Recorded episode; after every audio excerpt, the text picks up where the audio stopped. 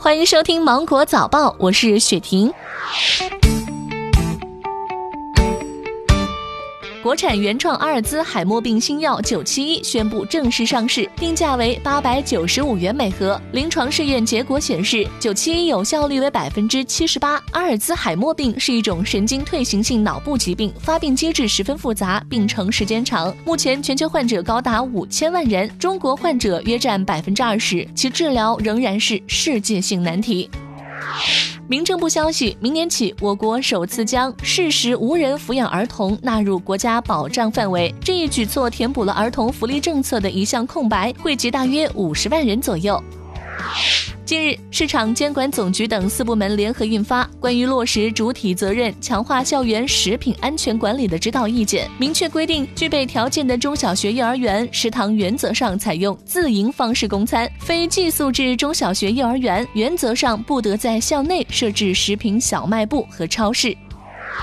今年四岁的多多从小就比较调皮。父母认为男孩子活泼好动一点很正常，但最近多多开始出现频繁的眨眼、撅嘴等小动作，有时候还经常说脏话，教育劝阻都不管用，让家人觉得很奇怪，就带他到医院就诊。经过一系列的检查，医生初步诊断多多是患上了抽动秽语综合症。医生表示，这种病情可能与精神紧张、情绪波动、家庭管教过严等因素有关，所以呀，家长和孩子沟通时也要注意方法。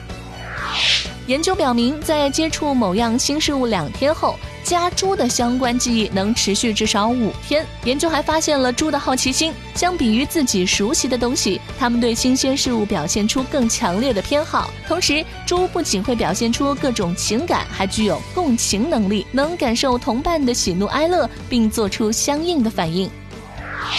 据外媒报道，二零二零年一月一号起，以郁金香和风车闻名世界的西欧国家荷兰将正式停用“荷兰”代指该国，而仅用“尼德兰”这一国名。据了解，荷兰政府此举旨在重塑国际形象，预计耗资二十二万美元，约合人民币一百五十四万元。近日，法国足球杂志评选出了过去十年的最佳阵容，梅西、C 罗领衔。卡西、内马尔、伊涅斯塔等名将均位列其中。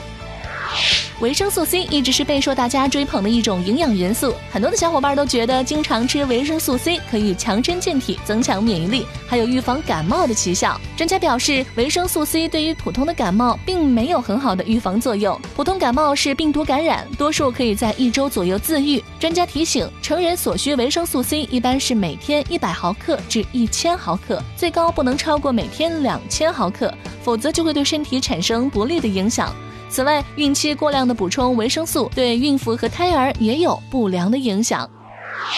好了，以上就是今天新闻的全部内容。我是精英九五电台的雪婷，祝你度过美好的一天，拜拜。